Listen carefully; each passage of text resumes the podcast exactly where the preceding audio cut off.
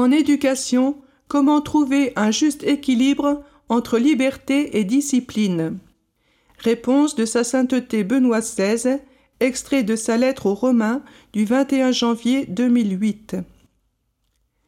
Une éducation authentique a besoin avant tout de cette proximité et de cette confiance qui naissent de l'amour. Je pense à l'expérience première et fondamentale de l'amour que font, ou du moins devraient faire, les enfants avec leurs parents. Mais tout éducateur véritable sait que pour éduquer, il doit donner quelque chose de lui-même, et qu'ainsi seulement il peut aider ses élèves à surmonter leurs égoïsmes et à devenir à leur tour capables d'un amour authentique. Chez le petit enfant déjà, il existe un grand désir de savoir et de comprendre qui se manifeste dans ses questions et ses demandes d'explications incessantes.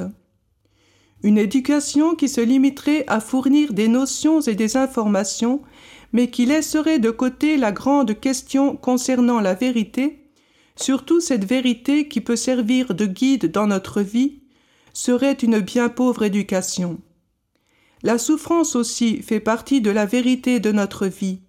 Par conséquent, en cherchant à tenir les plus jeunes à l'écart de toute difficulté et expérience de la douleur, nous risquons de faire grandir, malgré nos bonnes intentions, des personnes fragiles et peu généreuses.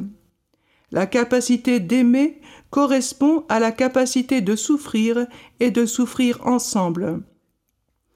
Il faut trouver un juste équilibre entre liberté et discipline.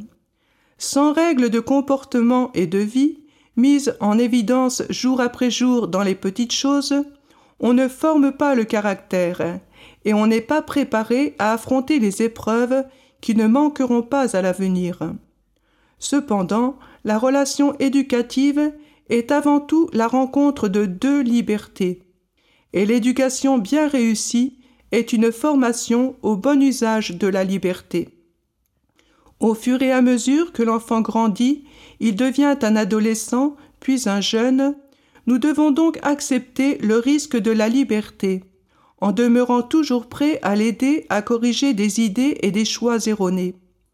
En revanche, ce que nous ne devons jamais faire, c'est de le seconder dans les erreurs, faire semblant de ne pas voir, ou pire, de les partager, comme si elles étaient les frontières du progrès humain. L'éducation ne peut donc pas se passer de cette autorité morale qui rend crédible l'exercice des rapports d'autorité.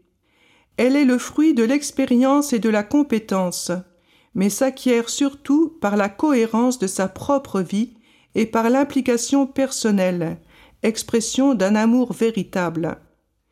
L'éducateur est donc un témoin de la vérité et du bien. Certes, il est fragile lui aussi et peut se tromper, mais il cherchera toujours à être en harmonie avec sa mission.